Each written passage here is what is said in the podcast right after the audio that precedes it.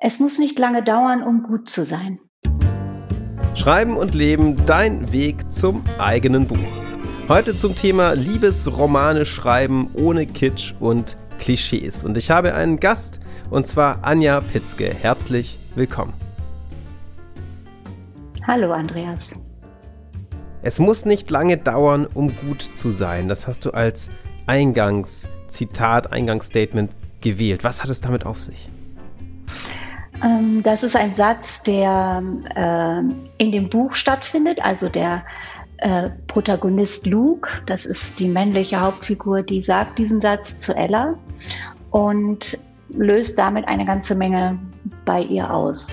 Also es geht letztlich darum, ähm, ja, was ist der Wert des Lebens und hängt das immer von der Dauer ab. Mhm. Ja, dein Roman, du hast ihn gerade schon erwähnt. Morgen fangen wir an. Ja. Worum geht es im Groben? Ähm, in dem Roman erfährt Ella, die ist ungefähr Mitte 50, erfährt durch Zufall, dass ihre Jugendliebe Luke todkrank ist. Und das wirft sie komplett aus ihrem Leben. Äh, erst bemerkt sie das gar nicht so, aber sie spürt dann, irgendwas stimmt nicht mit ihr. Naja, und dann kommt sie drauf, es muss mit diesem Luke zu tun haben, mit ihrer unerfüllten Jugendliebe. Die hat sie fast 30 Jahre nicht gesehen. Und sie haben so gewisse gemeinsame Erlebnisse in der Vergangenheit, die sie auch auseinandergebracht haben. Aber sie fühlt sich dann eben so schlecht, dass sie denkt, ich muss diesen Mann finden und muss mit ihm reden. Und darum geht es dann. Es geht also in mehreren Teilen darum. Im ersten Teil sucht sie ihn, im zweiten sind sie zusammen und im dritten ähm, ja, lösen sie sich auch wieder voneinander. Hm. Ja. Was fasziniert dich an dieser Idee? Was hat dich daran so fasziniert, einen Roman daraus zu machen? Ähm, ja, die Fragen kommen ja immer, ist das deine eigene Geschichte oder ist das die Geschichte von deinen Patientinnen und Patienten? Ich bin ja auch Psychotherapeutin schon viele Jahre und ich habe eben immer wieder die Erfahrung gemacht, dass äh, Menschen sich sehr intensiv mit der Endlichkeit auseinandersetzen, mit der eigenen Endlichkeit, mit dem ähm, ja, mit Verlusten, die sie ertragen müssen, dass sie daran sehr oft wachsen, aber auch erstmal wirklich existenziell bedroht sind. Und natürlich habe ich selbst auch schon viele äh, Verluste erleben müssen. Und ähm, daraus ist die Geschichte entstanden, nämlich damit äh, konfrontiert zu werden, das weiß ich aus eigener Erfahrung und auch, wie gesagt, aus den Patientengesprächen. Und wie so eine Nachricht oder so ein Erlebnis mit jemandem zusammen zu sein oder jemanden zu kennen, der nicht mehr lange zu leben hat, da tatsächlich sich dann damit auseinanderzusetzen. Das ist tatsächlich nicht einfach, aber sehr wichtig. Und so ist die Idee entstanden. Also aus eigenen Erfahrungen, auch aus meinen Erfahrungen mit äh, Patientinnen und Patienten. Wir haben ja diesem, diesem Gespräch den Titel gegeben, Liebesromane schreiben ohne Kitsch und Klischees. Und in dem, was du gerade schilderst, habe ich jetzt für mich so rausgehört, dass, dass Echtheit oder Wahrhaftigkeit ein sehr wichtiger Aspekt zu sein scheint. Das heißt, ähm, wichtige Lebensthemen, die wichtige Menschen angehen. Und da hast du ja gerade schon gesprochen, inwiefern sich die Ideen, die Gefühle, die Gedanken auch aus eigenen Erfahrungen speisen und trotzdem ist ja etwas ganz Neues entstanden. Wie, wie schätzt du das ein? Das Verhältnis zwischen tatsächlichen Erfahrungen, ähm, eigenen Erfahrungen, Gespräch mit Menschen und der Fiktion, denn es ist ja eine erfundene Geschichte. Also die Geschichte ist erfunden, aber das Thema ist natürlich nicht Fiktion. Also das Thema ist ja etwas, was uns alle angeht und womit wir uns ja bitteschön ja, beschäftigen ja. müssen, um ein zufriedenes Leben zu führen. Ähm, die Geschichte darum, natürlich ist das nicht meine Geschichte und auch keine Patientin oder kein Patient erkennt hm. sich darin wieder, sondern es ist die Geschichte, die um das Thema herum erfunden wurde. Aber das Thema war mhm. mir schon immer wichtig. Also wie, wie wie sind wir begrenzt in unserem Leben, was macht das mit uns und welche Bedeutung hat das auch für die Liebe. Also es geht ja vielleicht auch nicht nur äh, um die romantische Liebe, äh, es geht ja auch um die Liebe zu unseren Kindern, zu dem Nächsten, äh, wie auch immer. Also auch das bedeutet ja Begrenztheit. Also wir sind begrenzt in unserem Leben und äh, Liebesgeschichten ähm, haben sehr viel damit zu tun. Wie lange begleiten wir uns? Ähm, was erhoffen wir voneinander und wie weit, inwieweit können wir das uns auch gegenseitig geben? Und ähm, das taucht ja genau dann oder wird genau dann auch Thema, wenn vielleicht Begrenztheit sich plötzlich auftut mit Schrecken oder ja, mit Unsicherheit. Ja. In, in deinen Ausführungen höre ich ganz viele Ideen, was auch das Lesen deines Romans bedeuten kann. Für Leserinnen und Leser ist ja diese Lektüre eine Auseinandersetzung mit genau diesen Themen, die du gerade geschildert mhm. hast und mit diesen wichtigen Lebensthemen, du sagst, mit denen wir uns bitteschön auch auseinandersetzen ähm, sollen. Was, was würdest du sagen? Was zeichnet einen Liebesroman aus, dessen Lektüre das tatsächlich bewerkstelligen kann? Also einen wirklichen Beitrag liefern kann, um sich auch selbst mit sich und seinem Leben, vielleicht auch den eigenen Vorstellungen von Liebe auseinanderzusetzen. Also ein Liebesroman ohne Kitsch und Klischees. Was, was ist ein solcher? Naja, ein, ein Liebesroman mit Kitsch und Klischees ist vielleicht mehr unterhaltsam. Also, ne, den, der ist leicht und vielleicht auch manchmal äh, ganz aufregend, wenn sie sich dann wieder verlieren, aber am Ende kommt das Happy End oder auch nicht.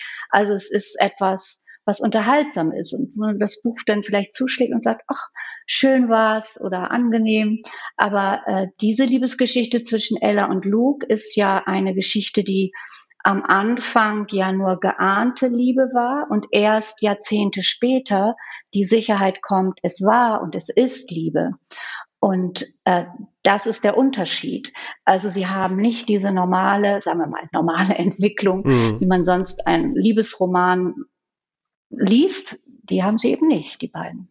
Sie, sie, ja, sie haben viele Jahre verpasst oder vielleicht auch dadurch viel gewonnen am Ende. Das heißt eigentlich, die Ausgangssituation ist ja eine unmögliche. Na, da, da, Am Anfang des Romans? Ja, oder? also von der, von der Vorstellung her, wenn wir vom typischen äh, Liebesroman her denken, ne, in dem irgendwie das Ziel ist und sie lebten glücklich zusammen bis ans Ende ihrer Tage. So, ne? Also wenn das junge Liebespaar sich kennenlernt und dann die Liebe des Lebens findet und vielleicht äh, heiraten sie am Ende so. Ne? Das wäre ja so das Klischee. das heißt eigentlich, der Start, ne, so wie du es gerade beschrieben hast, schon die Ausgangssituation, ist ja ein ziemlicher Bruch mit dieser typischen Formation. Oder täusche ich mich? Nee, das stimmt, weil am Anfang, sie waren noch sehr jung, äh, lernen sie sich kennen und ja, da so eine Ahnung, da ist was. Aber mhm. sie beide haben ihr Leben, das sehr, sehr unterschiedlich ist und auch ihre, sagen wir mal, Sozialisationserfahrungen, die eben es unmöglich machten, dass sie zueinander finden. Und ähm, naja, das lässt sich gar nicht mal so an äußeren Begebenheiten mhm. nur äh, schildern, sondern einfach sind innere Prozesse, mhm. die da stattgefunden haben oder auch nicht stattgefunden haben. Und sie sind dann eben durch ein sehr belastendes Ereignis tatsächlich in dem Moment getrennt worden, wo sie gesagt haben, oh, es geht vielleicht doch mit uns. Und dann, es geht viel um Schuld, es geht um Verantwortung. Und dann ist eben ein, ein plötzlicher Bruch da, der eigentlich am Anfang einer bestehenden oder einer entstehenden Be Beziehung hm. stattgefunden hat. Und sie sind Jahrzehnte voneinander getrennt. Und wenn man nochmal so auf die äh, Liebesromane mit Kitsch und Klischee zurückgeht, also dieses Happy End und sie heiraten ist ja, ja. eigentlich auch nicht die Wirklichkeit, denn äh, es gibt keine langjährige Beziehung, die nicht immer auch an einen toten Punkt kommt oder wo es äh, schwerwiegende Auseinandersetzungen geben kann, mhm. wo alles in Frage gestellt wird und wo man mhm. wieder zueinander findet. Also Liebe ist ja nicht ein, ein Prozess. Ich lerne jemanden kennen, hey, toll, und jetzt ist alles schön, dann heiraten wir und dann sind wir immer glücklich bis an unser Lebensende. Das ist ja nicht unbedingt eine Liebesbeziehung oder die Realität einer ja. Liebesbeziehung. Ja. Wie, wie schätzt du denn Liebesromane ein, die ein solches romantisches Bild äh, zeichnen? Können die eine Gefahr sein, ja, da man so etwas idealisiert, oder können die auch eine Chance sein und eine wichtige Funktion haben? Ne? Wenn wir jetzt so den typischen Liebesroman nehmen, bei dem am Ende die beiden zusammenkommen und man das Gefühl hat, okay, jetzt ist alles super, ne? jetzt haben wir es geschafft. Mhm. Ja, bis dahin haben sie es geschafft, genau. Und was dann kommt, das ja. kann ja dann in Band 2 kommen. Aber also ich finde sie jetzt nicht, ist jetzt keine Gefahr, nein, mhm. so äh, Liebesromane im Klischee. Also das ist ja das, wonach wir uns sehen und vielleicht ja. ist das auch sehr schön. Also Filme, ganz viele Filme handeln davon, wie Menschen zueinander finden und wie es ist ja immer dann spannend, wenn die Wege erstmal äh, woanders lang führen und wenn man sich vielleicht über Schwierigkeiten dann zusammenfindet. Also das ist ja eine Sehnsucht, die wir haben und diese Sehnsucht wird ja mit diesen Roman und mit den Geschichten ja auch gestillt. Und sie passieren ja auch. Sie passieren ja auch im Leben. Und das ist schön. Also ich glaube, dass das nicht unbedingt schädlich ist. Ja. Wichtig wäre ja bloß vielleicht, ne, an, an den Punkt zu kommen, dass man sagt, okay, diese Sehnsucht und dann geht es aber weiter. Ne? Dann ist nicht alles irgendwie nur heiter Sonnenschein, sondern dann wird die Geschichte ja fortgeschrieben. Ne? Vielleicht nicht in dem Buch, aber dann vielleicht im nächsten Band wie du das so schön sagst. Naja, das ist, hängt immer davon ab, welche Erwartungen man an den anderen ja. auch hat, ja. ne? an sich selbst. Das ist wichtig. Und das ist eben bei Ella und Luke überhaupt nicht so.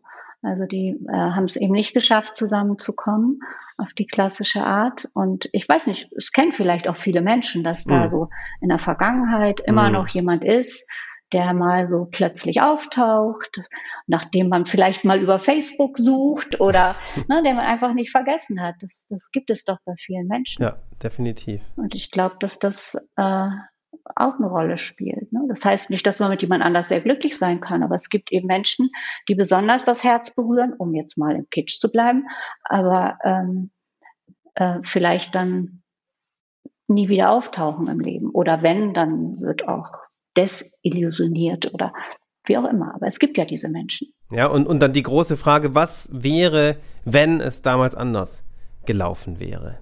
Ja, das ist ja dann sehr schnell mhm. die Frage, okay, wie wäre denn mein Leben äh, gelaufen, wenn es damals geklappt hätte mit uns beiden? Ja, und dann kann man spekulieren. Und meistens sind in den Spekulationen dann eben auch äh, überhöhte Erwartungen da und auch nicht die Realität. Schön, das ist ja dein erster Roman, den ja. du zu Papier gebracht hast. Lass uns ein wenig auf den Schreibprozess blicken. Wie ist es dir damit ergangen? Ähm, ja, das war sehr spannend. Also ich trage schon lange Ideen über Romane, Beziehungsromane, sagen wir im weitesten Sinne, mit mir herum. Und ja, irgendwie hat es dann nie so richtig geklappt. Dann habe ich mal angefangen zu hm. schreiben mhm. und ähm, dann wieder liegen lassen und äh, ja und es fehlt dann auch so das Selbstbewusstsein, ne? wenn man dann auch selber viel liest, dann denkt man, mhm. naja, hm, ob ich das so hinkriegen würde und ähm, es war dann ganz spannend, weil ich mir eben Rat und Hilfe gesucht habe für den Einstieg, wie mhm. dann quasi so etwas sich öffnete und das war eine ganz tolle mhm. Erfahrung ähm, da diesen Schritt gemacht zu haben und zu schreiben und mich wirklich zu verbinden mit den Figuren, äh, bestimmte Techniken dann auch von denen zu hören ne, und die auch mal in Worte gefasst zu bekommen. Und das, das war richtig gut. Und dann hat sich wirklich was geöffnet und ich war sehr, sehr gut eigentlich die ganze Zeit über im Schreibprozess drin und es mhm. hat sehr viel Einfluss auf mein tägliches Leben gehabt. Das war eine ganz, ganz tolle mhm. Erfahrung. Mhm. Ja, das war ja ein intensiver Prozess, wirklich auch von der, von der ersten Idee bis zum jetzt fertigen Buch. Und mich motiviert das immer besonders und es ist mir eine besondere Freude, wenn dann tatsächlich ein äh, Buch entsteht. Ja, das ist ähm, häufig so, ist aber ja auch nicht immer so, ne? dass ein Prozess wirklich zu einem solchen Abschluss findet. Und das äh, erfreut mich natürlich besonders, wenn aus dem Autorencoaching das hervorgeht oder ich das zumindest ähm, begleiten darf damit. Was würdest du sagen, wenn du diesen Prozess anschaust? Gab es Hürden und Hindernisse, die es zu überwinden galt? Also eher bevor ich mich an dich gewandt habe. Das mhm. war eher mhm. davor und natürlich ähm, das, also in meinem früheren Leben war ich freischaffende Künstlerin und immer wenn ich eine Ausstellung hatte, hm. hatte ich so ein ähnliches Gefühl wie jetzt vor diesem Schreibcoaching, dass, dass ich so gedacht mhm. habe, oh nein, ich kann mich nicht zeigen, das ist mir unangenehm, die Arbeiten, die, ne, ja, weil das ja. was sehr, sehr, sehr Persönliches ist. Und als ich meinen ersten hm. Text dann dir zum Lesen gegeben habe, war das, mhm. das war schrecklich. Es war einfach so dieses, oh, was kommt jetzt? Ne? Und dieses ähm, gar nicht so Angst vorm Versagen, sondern es ist was so Persönliches, so einen Text zu verfassen. Ja, und ja. das war, das war schon wirklich eine große Herausforderung. Da kann man fast schon sagen, äh, schreiben als Psychotherapie, aber noch mehr sich dann zu zeigen damit. das ist auch jetzt so im, im äh, jetzt ist ja der Prozess der Veröffentlichung läuft ja, das ist auch ein Gefühl, was eher nicht so angenehm ist. Also für mich so dieses, hey, ich gehe jetzt hm. an die Öffentlichkeit und toll und lese alle meinen Roman. Mhm. Also das mhm. ist schon so ein bisschen, ich gebe da auch was raus, was so, ja, was Persönliches ist, was ganz nah an mir ist und man gibt ja immer ein Stück von sich preis. Und da bin ich einfach nicht der Typ mhm. sonst, der so das so gerne macht. Du hast ja auch gerade erwähnt, es hat auch schon während des Schreibens einen großen Einfluss auf dein Leben gehabt. Inwiefern? Also einmal die Freude am Schreiben ähm, mhm. und vor allen Dingen sich dieses tiefe oder dieses tiefe Einfühlen in die Figuren das, das war wirklich mhm. eine ganz tolle Erfahrung und das hat tatsächlich auch, also ich kann mir vorstellen, dass ich für meinen Mann auch viele Tage gar nicht so richtig ansprechbar war, weil ich so in diesen Figuren war und dann immer weitergeschrieben habe und wieder verändert habe und dann kommt eine Idee, aber das ist nicht nur eine Idee, die rein auf der rationalen Ebene stattfindet, sondern auch auf der emotionalen und das fand ich ganz spannend. Also dieses Mitfühlen, dieses Mitdenken und äh, da hat mir immer sehr gut geholfen, eben dann auch deine Sicht von draußen und sagen, das kann ich jetzt nicht so nachvollziehen oder das kann ich besonders gut mm, nachvollziehen, mm. weil man ist ja mm. ganz drin und ähm, dann verliert man oft so den Blick von außen. Also mir ging es so, den Blick von außen. Aber es war eine ja. tolle Erfahrung, also so tief da einzutauchen. Ein Liebesroman schreiben ohne Klischees bedeutet, finde ich, ganz besonders auch diese Arbeit mit den Figuren. Denn wenn wir so eine Schablonen haben und, und Pappkameraden, ne, die gar keine Tiefe haben, keine eigene Geschichte haben, dann passiert es natürlich schnell, dass die Story so schemenhaft mhm. wird und äh, eher wie so am Reißbrett entworfen. Was sind so deine Erfahrungen? Mhm. Wie gelingt das, diese Figuren tatsächlich lebendig werden zu lassen, so wie du es beschrieben hast, tatsächlich auch in diesen Kontakt zu gehen zu diesen ja fiktionalen Figuren?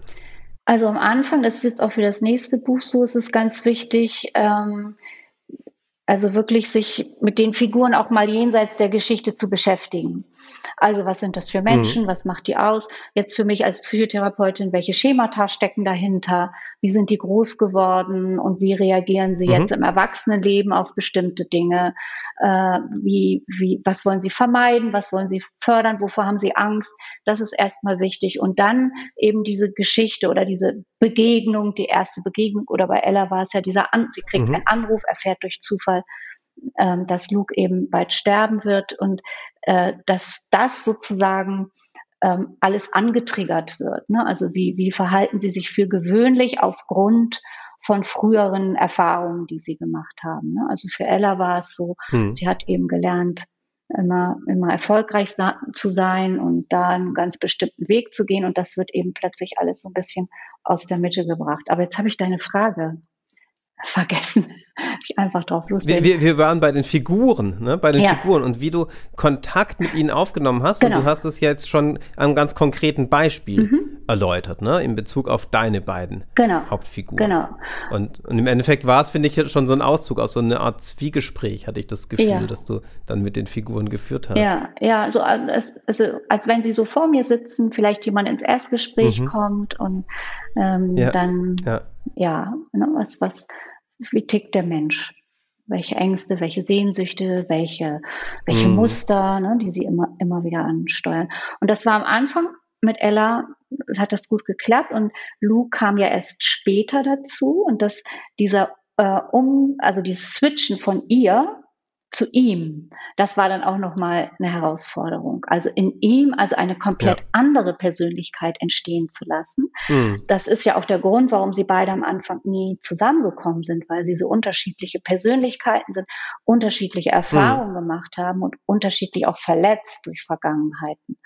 Und da nochmal sagen, so jetzt muss sie mal eine kurze Pause haben und ich muss mich in ihn einfühlen. Das war dann auch nochmal äh, eine Herausforderung. Also auch mit seinem Ne, wie hat er jetzt seinen nahen Tod verarbeitet? Ne, wie weit ist er da überhaupt? In welchem Prozess ist er? Und welchen hat er schon abgeschlossen, wo Ella ja erst anfängt? Ja, ich finde, du hast einen wahnsinnig wichtigen Punkt bei der Figurenentwicklung ganz zauberhaft gerade beschrieben. Denn ein häufiges Problem ist, also dem ich zumindest begegne, wenn man sich überlegt, okay, die Figur soll so und so und so und so sein und das alles festlegt. Ne? Natürlich ist es wichtig, sich so gewisse Rahmenbedingungen äh, zu überlegen, aber die können sich ja auch ändern und die können im Wandel sein und dieser Forschergeist, ne, eigentlich eher dieses Herausfinden, wie die Person so tickt, eignet sich wundervoll als kreativer Prozess, weil wir dann nicht die Gefahr haben zu sagen, okay, die Figur muss so und so und so sein ne, und das so festschreiben. Ähm, und vielleicht will die Figur gar nicht so sein, ne, sondern der lieber diesen Raum geben, tatsächlich lebendig zu werden. Und manchmal stoßen wir ja dann auf Dinge, mit denen wir vielleicht gar nicht gerechnet haben ne, oder die man sich so im Theoretischen gar nicht überlegt hätte. Also ganz klar, das, also das kann ich nur bejahen. Ich habe ja immer vorher schon so ein paar Bücher gelesen, viele Jahre über, äh, wie schreibt man Romane, Figurenentwicklung und tatsächlich ähm, da wäre ich jetzt überhaupt nicht drauf gekommen, die von vornherein festzulegen. Die haben sich im Prozess entwickelt, wie die Geschichte ja auch. Ja. Also ähm, ich weiß, am Anfang war ich da mal viel zu schnell mit dem Erzählen, da war ich schon viel zu schnell mhm. an einem Punkt. Und das dann langsamer zu erzählen, dann aber auch nicht zu langsam. Mhm. Plötzlich hatte ich viel zu viele Seiten. Ja. Und das war, es ist schon eine große Herausforderung. Und dazu gehört eben wie ich finde, gehört, dass man wirklich die Personen genau kennt. Und eigentlich ist es wie im therapeutischen Prozess, wenn ich hier mit jemandem sitze und den zwei Jahre begleite. Das äh, entwickeln sich ja ständig neue, neue Sichtweisen, neue Perspektiven im Sinne, also emotionale und auch von den Kognitionen her und manchmal ganz überraschende Momente auch dabei. Ja, und das erfordert natürlich auch Mut beim Schreiben, sich darauf einzulassen, ja, dem Ganzen so eine Eigendynamik auch zuzugestehen und zu gucken, ja, wie du es beschrieben hast, okay, wo muss man ein bisschen schneller erzählen, wo kann man dem äh, Raum geben und da ein Gleichgewicht hinzubekommen. Ist halt toll, wenn man jemanden an der Seite hat, den man dann auch mal fragen kann, wie siehst du das? Ne? Und ähm, ich schicke dir mal was und äh, ja, kannst du, ne? bin ich da also das, hat, das hatten wir ja mal so vereinbart, gar nicht viel beschreiben, was meine Frage hm. ist, sondern einfach mal schicken und dann mal gucken, hm. Hm. was darüber kommt. Genau, weil, weil, auch das natürlich dann einfach den Prozess wirklich befördert, so wie er ja. eben ist, ne? und nicht schon vorgibt, okay, das ist irgendwie der festgeschriebene Lehrplan. Da steckten schon wahnsinnig viele Tipps für Autorinnen und Autoren drin, die selbst einen Liebesroman äh, schreiben wollen. Gibt es noch was, was du unbedingt explizit ihnen mit auf den Weg geben möchtest? Jemandem, der vielleicht vor der Idee steht, seinen ersten Roman zu schreiben und ähm, noch nicht so genau weiß, na, wie er sie vorgehen sollte. Was wäre so na, das, die wichtigsten ein, zwei, drei Tipps, wo du sagen würdest, das ähm, würde helfen? Ähm, also erstmal äh, andere Menschen lesen lassen, was man schreibt, also sich mhm. auch Kritik auszusetzen und auch den Mut haben, ähm, die Figuren, also wenn wir, weil wir jetzt gerade bei den Figuren waren, äh, mal nicht so sympathisch sein zu lassen, was ja äh, mhm. manchmal in diesen klassischen Liebesgeschichten ist dann einer der Nebenbuhler, der dann nicht so nett ist oder so. Ne? Aber ich habe jetzt mhm, gerade so ein mhm. Feedback gekriegt von ein paar Testlesern, äh, von einer speziell, die dann sagte,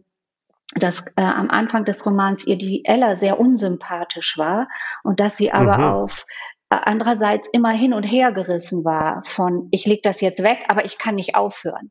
Ne? So, und dass das ja manchmal ganz tolle Feedbacks sind. Und im Grunde genommen ist es ja das, was die Ella auch in dem Roman ist, völlig unschlüssig.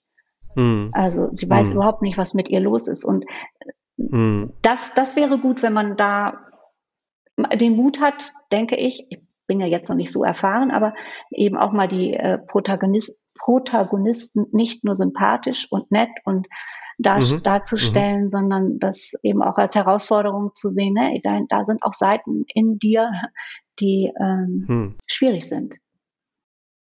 Und ja. ich würde auf Kitsch verzichten, ehrlich gesagt. Weshalb? Ich weiß nicht. Ähm, an bestimmten Stellen vereinzelt darf das sein, ne, dass es auch mal kitschig mhm. ist, weil das ist ja nun mal so, wenn mhm. wir verliebt sind, dass dann romantischer mhm. Kitsch natürlich zutage tritt und irgendwelche Illusionen, aber es ist trotzdem in der realen Welt und ähm, das darf man nicht überstrapazieren, wie ich finde.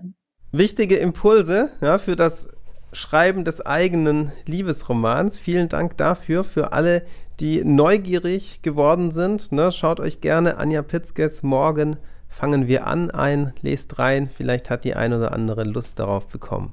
Anja, vielen herzlichen Dank für dieses Gespräch. Ja, ich danke dir auch. Vielen Dank. Und an die Zuhörerinnen und Zuhörer, vielen Dank fürs Dabeisein und gerne bis zum nächsten Mal.